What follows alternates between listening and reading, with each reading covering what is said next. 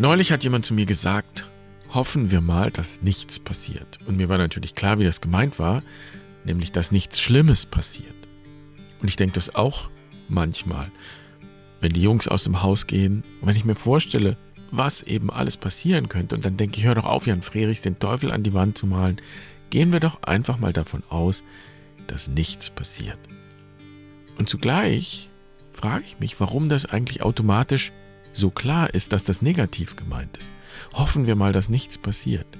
Wörtlich genommen sollten wir das natürlich auf gar keinen Fall hoffen, denn das wäre ja dann furchtbar langweilig, wenn nichts mehr passieren würde. Leben ist, wenn etwas passiert. Die Frage ist daher nicht, ob etwas passiert, sondern wie mit dem umgehen, was passiert. Und wenn dann eben etwas Schlimmes passiert, etwas, das den Alltag unterbricht und uns mehr oder weniger daran hindert, einfach auf den bisherigen Wegen weiterzugehen, dann sprechen wir von einer Krise. Und so ist klar, wir können Krisen nicht absolut vermeiden, denn wenn wir das versuchen würden, dann würden wir praktisch das Leben vermeiden. Wir würden das Leben am Leben hindern. Die Frage ist also, was brauchen wir, um durch die Krisen hindurch zu kommen? Die Krisen, in denen wir gerade stecken oder die noch vor uns liegen und die wir also noch gar nicht kennen können.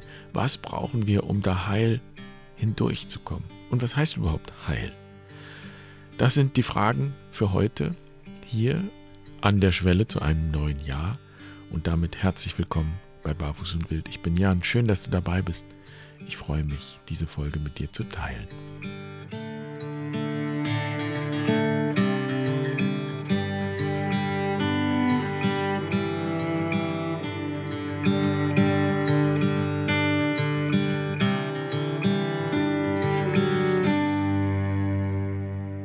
Ersten Advent hatten wir mal wieder Konzert hier bei uns in der Kirche mit den Engeln und Helden. Das ist der Chor, den ich hier leite.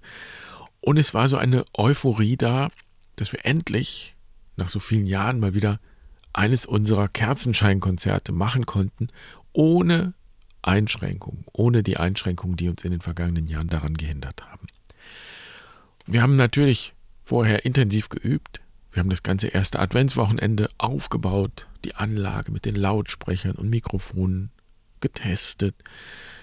Denn das Konzert war auch als Sing-Along geplant. Das heißt, dass wir das Konzert online hier bei Barfuß und Wild übertragen und man dann auch zu Hause mitsingen kann. Denn unsere Kerzenscheinkonzerte sind Mitsingkonzerte. Wir singen nicht nur was vor, wir singen auch zusammen. Einfache Lieder, die alle mitsingen können. Kurzum, das war eine Menge Arbeit, die da reingeflossen ist. Und am Sonntagabend gegen Viertel nach sechs haben wir angefangen und das erste Lied haben wir gesungen und das zweite Lied haben wir gesungen und im dritten Lied nimmt die Solistin das Mikrofon vom Ständer und in dem Moment gibt es einen Knall und wir hören nichts mehr. Anlage ausgefallen. Und ich erzähle das, weil das Beispiel sehr gut deutlich macht, wie Krisen funktionieren. Nämlich genau so. Etwas passiert aus heiterem Himmel und dann kann es nicht einfach so weitergehen. Und das klingt jetzt sehr nüchtern und emotionslos, aber das war es natürlich ganz und gar nicht. In dem Moment, wo es Puff gemacht hatte, haben wir auch nicht einfach aufgehört zu singen. Wir haben erstmal weitergemacht und haben gleichzeitig gedacht, warte kurz, hier stimmt doch irgendwas nicht. Das klingt alles anders, als es klingen sollte. Und dann ist klar geworden, dass das offenbar eine größere Sache ist und natürlich hatten wir das Konzert minutiös geplant. Die Lieder sind ganz genau aufeinander abgestimmt gewesen, denn wir wollten ja eine ruhige und ich würde sagen meditative Atmosphäre schaffen. Und mir war klar, wenn ich jetzt abbreche, dann ist es vorbei mit dieser Atmosphäre. Also doch weitermachen, so Augen zu und durch. Und ich habe dann beschlossen, aufzuhören, abzubrechen und habe das auch genauso gesagt. Wir müssen abbrechen. Wir müssen prüfen, was da los ist. Wir haben da offensichtlich ein technisches Problem und das müssen wir klären. Und genau das wäre das Erste und vielleicht sogar das Wichtigste, was es braucht, um heil durch jede denkbare Krise zu kommen. Akzeptanz. Denn wenn ich nicht akzeptieren kann, dass etwas so ist, wie es ist, wenn ich nicht an den Punkt komme, der Wirklichkeit in die Augen zu schauen, dann werde ich sicher meine Autonomie verlieren. Denn egal, was dann auch immer passiert, ich werde es nur passiv erleben oder ertragen können. Wenn ich akzeptiere, was ist was mich herausfordert, dann erst eröffnen sich Möglichkeiten. Akzeptanz sichert meine Autonomie und sie schützt auch meine Würde. Und auch wenn ich das im ersten Moment nicht so wahrnehme, weil es sich ganz anders anfühlt. Vielleicht ist da eine Scham darüber, dass etwas schief läuft. Man fühlt sich irgendwie nackt, ertappt, wie auch immer. Aber tatsächlich war es auch in dem Konzert so, dass niemand protestiert hat oder sich aufgeregt hat. Denn ich habe ja formuliert, was los ist, und alle hatten Verständnis, dass wir dem jetzt nachgehen, bevor wir weitermachen. Und ich greife mal vor, später haben Leute gesagt, es wäre so beeindruckend gewesen, wie ruhig und besonnen wir mit dem Problem umgegangen sind, als Chor. Und vielleicht war das am Ende die nicht geplante, aber wichtigste Botschaft des Abends, wie man mit Krisen umgehen kann. Und das konnte nur so kommen, weil es am Anfang diese Akzeptanz gab. Und während ich dann geprüft habe, was das Problem sein könnte, was ein Stromausfall, das hatten wir nämlich schon mal, aber wenn das Licht doch noch brennt und die Geräte noch an sind, kann es ja nicht am Strom liegen. Also was ist kaputt? Während ich das alles geprüft habe, sind in mir gleichzeitig auch noch tausend andere Gedanken und Gefühle kreuz und quer herumgeflogen. Also wie gesagt, was denken jetzt die Leute? Das ist so eine Frage, die ganz, ganz schnell kommt. Dann auch Wut. Das kann doch jetzt wirklich nicht wahr sein. Das habe ich mir echt anders vorgestellt. Die ganze Arbeit, die ganze Arbeit und jetzt sowas. Und so weiter.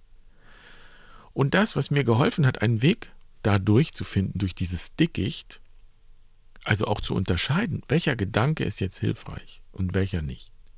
Welchem Gefühl gehe ich nach oder gebe ich Aufmerksamkeit? Was bewahre ich mir für später auf? Das, was es mir ermöglicht hat, da einen Weg hindurch zu finden, das nenne ich Urvertrauen. Also das tiefe Wissen und eigentlich würde ich eher sagen, das tiefe Spüren von Boden unter den Füßen. Trotz allem. Urvertrauen ist wie ein ganz grundlegender Boden unter den Füßen, auf dem ich stehen kann und sicher stehen kann, auch wenn ich gerade das Gefühl habe, den Boden unter den Füßen zu verlieren. Klingt paradox, aber es ist ganz leicht zu unterscheiden. Urvertrauen ist das, was noch da ist und was mir Grund unter die Füße gibt, auch wenn es nicht nach Plan läuft, nicht nach meinem Plan oder wenn ich gar keinen Plan mehr habe. Und eins ist völlig klar, Urvertrauen kann ich mir nicht erst in dem Moment aneignen, wenn etwas passiert. Urvertrauen entsteht früher. Und ich stelle mir das vor wie so ein altes Urvieh, das ganz tief in uns wohnt und das braucht auch Nahrung. Und zwar lange bevor etwas passiert. Und wenn das Urvertrauen bei uns als wir Kinder waren, nicht genügend genährt worden ist, dann ist es aber möglich, es nachzunähren. Also das nur in Klammern. Akzeptanz und Urvertrauen ermöglichen dann, und jetzt kommt drei, echte Hoffnung. Das klingt sehr philosophisch, aber es ist eigentlich gar nicht so kompliziert. Hoffnung ist nur ein sehr schillernder Begriff. Wir sagen ja auch Hoffnung, wenn wir einfach darauf hoffen, dass alles wieder gut wird. Aber das wäre ja etwas Passives. Die Hoffnung, die ich meine und die ich für echte Hoffnung halte, wenn man so will, die ist nicht passiv, sondern aktiv.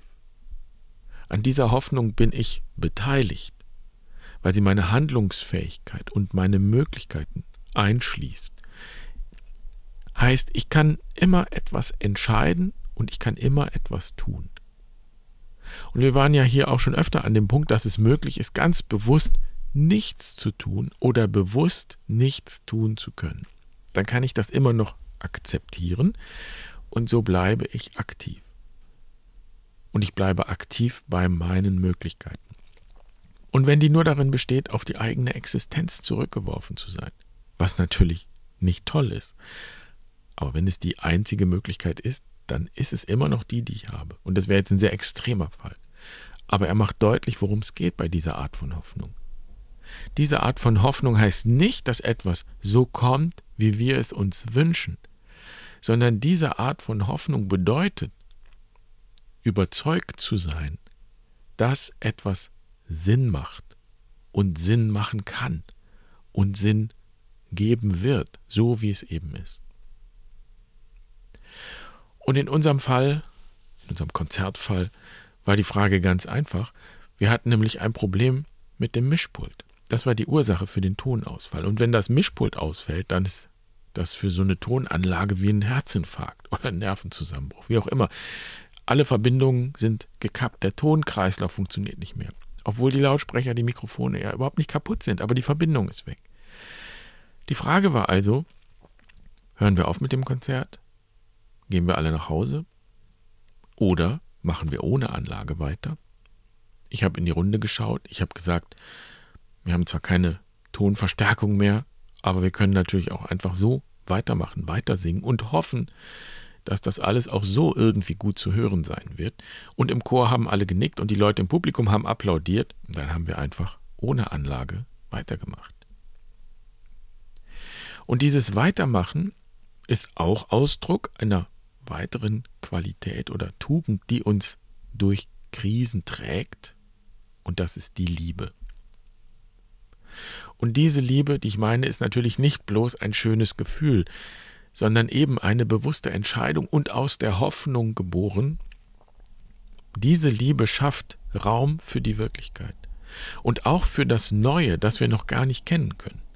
Wir wissen noch nicht, wie das aussehen wird, was da kommt, was draus wird.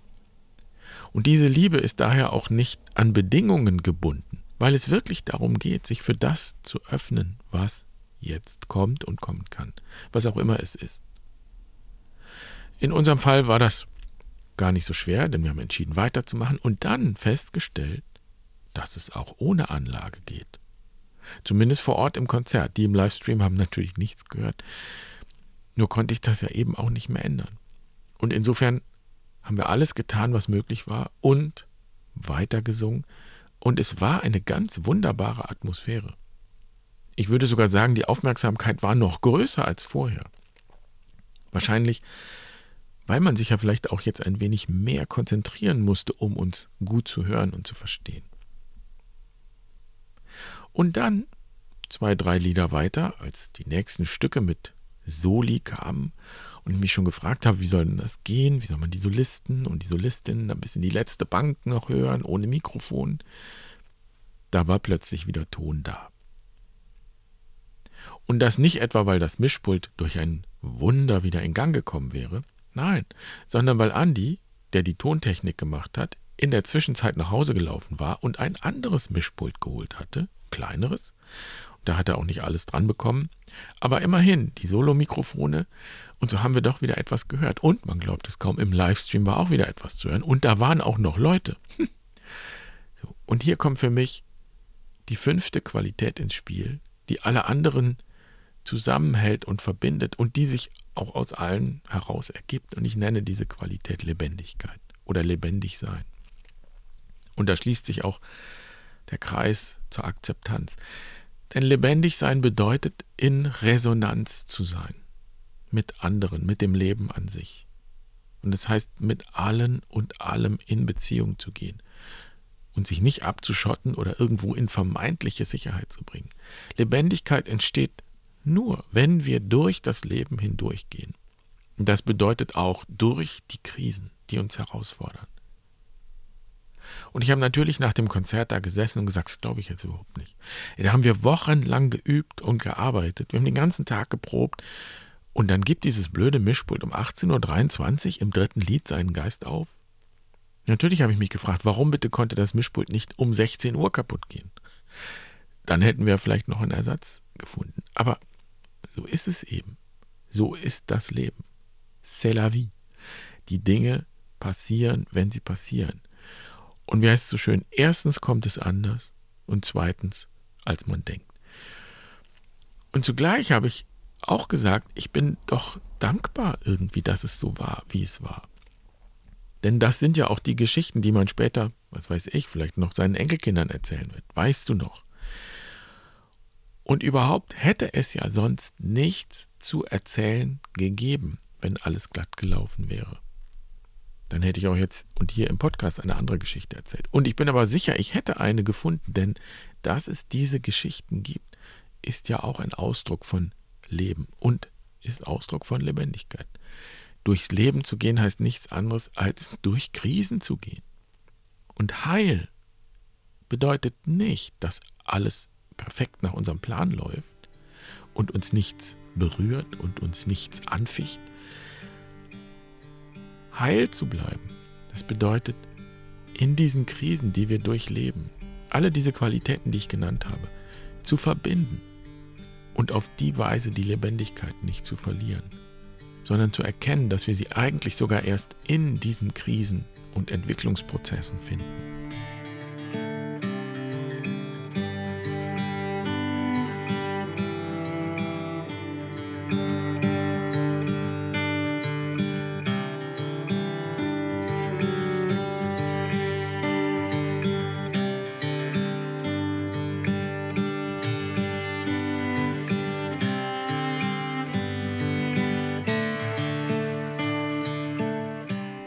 Dir das jetzt zu schnell ging mit den fünf Qualitäten oder Tugenden, mit der Akzeptanz, mit dem Urvertrauen, der Hoffnung, der Liebe und der Lebendigkeit, dann verrate ich dir, wo ich diese fünf Qualitäten her habe. Wenn du schon länger mit uns unterwegs bist, ahnst du es wahrscheinlich schon. Sie stammen natürlich vom Lebensrat, mit dem wir bei Barfuß und Wild arbeiten. Das war ja auch schon öfter Thema hier. Und das Spannende ist, dass diese fünf ja auch Sinn ergeben, obwohl ich vom Rat gar nicht gesprochen habe. Jedenfalls gehe ich davon aus, dass es für dich irgendwie Sinn ergeben hat, was ich da erzählt habe, und dass du deshalb jetzt auch immer noch dabei bist. Und dieses Rad, das wir da verwenden, ist wie ein Kompass, um uns zu orientieren. Und ich sage Kompass, weil wir tatsächlich symbolisch mit den Himmelsrichtungen arbeiten. Aber wenn ich dir jetzt sage, dass die Akzeptanz eine Südenqualität ist, und das Urvertrauen eine Westenqualität, dann wirst du damit nicht viel anfangen können, wenn du das Rad nicht kennst, wenn du dieses Modell nicht kennst, wenn du den Kompass nicht kennst. Aber dieses Rad hat mir praktisch geholfen, die Konzertkrise zu verstehen, besser zu verstehen. Und das meine ich mit Kompass. Da schaue ich drauf, wenn ich wissen will, wo stehe ich eigentlich und wo könnte der nächste Schritt hingehen. Und vielleicht auch, wo bin ich eigentlich hergekommen. Ich könnte auch sagen, das wäre ein anderes Bild, das Lebensrad ist wie eine Brille. Ich habe also durch diese Brille auf die Wirklichkeit und auf die Ereignisse geschaut und ich habe dir gesagt, was ich sehe. Und wenn du diese Brille selbst einmal aufsetzen möchtest, dann herzlich willkommen. Das können wir natürlich jetzt hier nicht machen, es würde den Rahmen sprengen, aber genau deshalb gibt es ein kostenloses Webinar zum Lebensrad, das dauert etwa 50 Minuten, roundabout. Es gibt eigentlich fast täglich einen Termin und wenn du Lust hast, lehnst du dich entspannt zurück, schaust dir das Webinar an und ich bin sicher, dann wirst du durch diese Brille auch einiges in deinem Leben neu sehen oder auch einfach schärfer sehen. Und das heißt, dass vielleicht noch das eine oder andere Detail besser erkennbar wird. manchmal liegen die Antworten oder die Ideen für Antworten genau in diesen Details. Du findest das bei uns auf der Webseite unter dem Stichwort Lebensrat. Ich verlinke das natürlich auch in den Show Notes. Und wenn du es gar nicht findest, schreibst du einfach eine E-Mail an team@barfuß-und-wild.de. Schön, dass du heute dabei warst. Ich hoffe, du hast einen guten Start ins neue Jahr und wir hören uns in jedem Fall kommende Woche wieder. Wenn du magst, mach's gut. Pace bene.